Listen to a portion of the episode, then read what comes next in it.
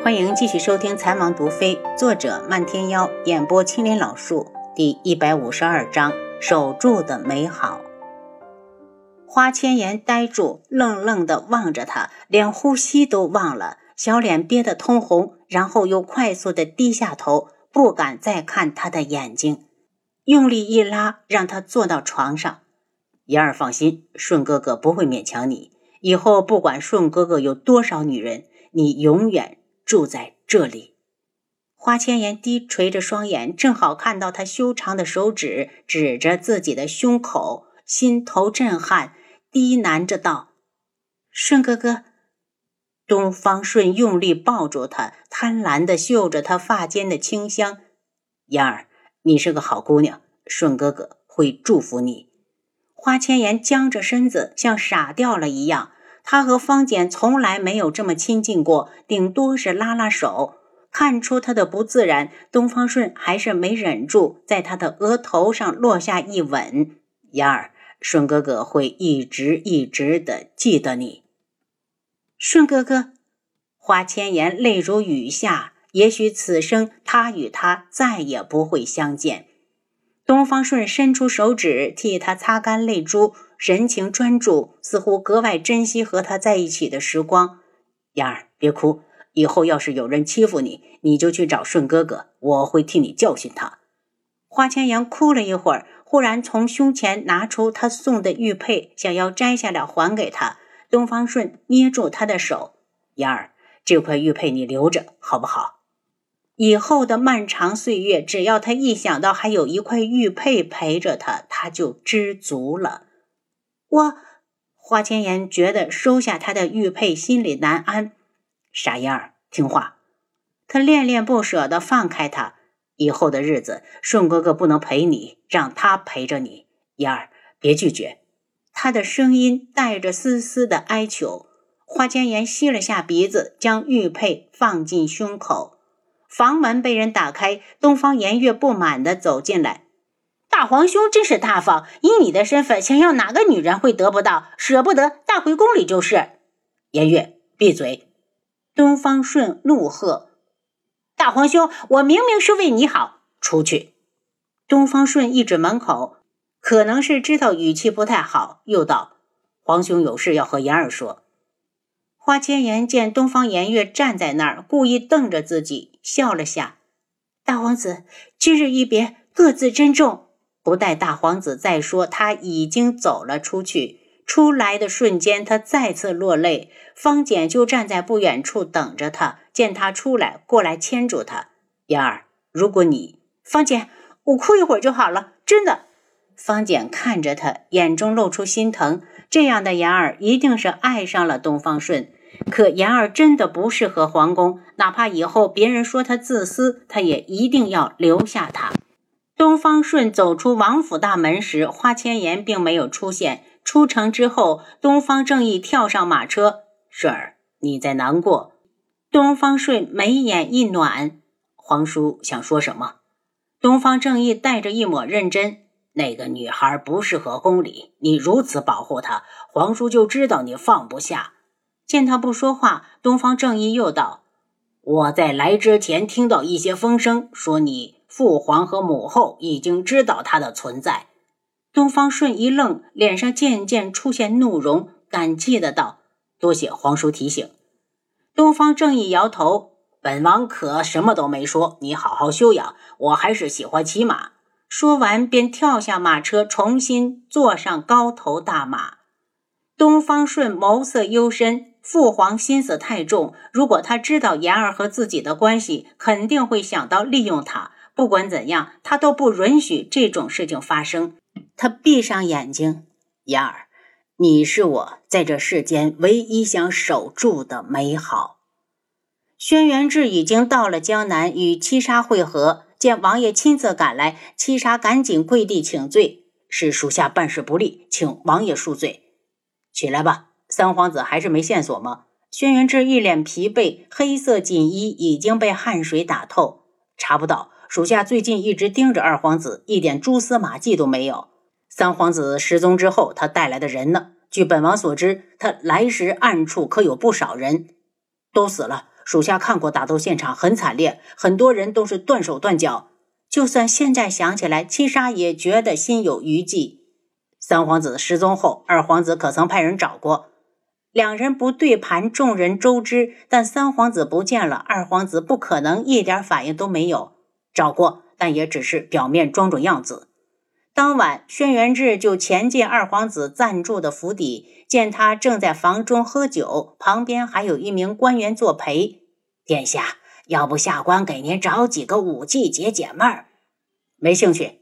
轩辕火喝了口酒，脸色有些红。张大人，你说我三皇帝怎么就失踪了？他是不是故意躲起来，想本殿下赈灾完毕再跑出来跟我抢功？官员低着头。依下观看，有这个可能。废物，出去！别在这碍眼。轩辕火忽然发火，把官员赶了出去。一个个只知道附和和拍马，一点用处都没有。轩辕火独自喝着闷酒，等他喝干壶里的酒，正准备起身，从外面走进来一名蒙面的男子。你是谁？见男子大摇大摆进来，轩辕火一惊：二殿下莫非忘记了在下吗？蒙面男子在他面前站好，我从未见过你，何来忘记一说？轩辕火冷哼。再说，本皇子从不和没脸见人的人打交道。男子也不恼。二皇子初来乍到那日，小人可是惊了您的座驾。轩辕火想起来了，当日他刚一进城，从胡同里忽然窜出来一名男子。男子似乎被人追赶，手上拿着好几支烟花，连跑边点燃了往后扔，然后有一只不偏不倚的扔到了他的马腿上，马受惊，差点将二皇子掀下去。你是轩辕火，早忘了当日那人的模样。如果不是想起来江南百姓留个好印象，当日他非打他一顿不可。正是小人。男子低微着头，面上带着卑微。你是怎么进来的？轩辕火可没忘记，这是他的落脚之处。外面有那么多侍卫，都是死的不成？二殿下放心，小的是这府上的下人，怕被别人发现，才带上了这个。男子指了指蒙面，小的过来是有事向殿下禀报。轩辕火可不觉得一个下人会知道什么要紧事，但人都来了，听听也无妨。说，他盯着男子。男子的双眼看着地面，殿下，小的知道三皇子的下落。轩辕火腾地站起来，一把抓住他。你说什么？你可知道欺骗本殿下的下场？男子似乎有些害怕，想要后退，却被轩辕火死死地攥住。他双眼冰冷，说：“你是怎么知道的？他在哪儿？”男子从怀里掏出一张字条，是今日有个小乞丐送了消息给小的。下来的意思就是学的姿势体大，还要请殿下定夺。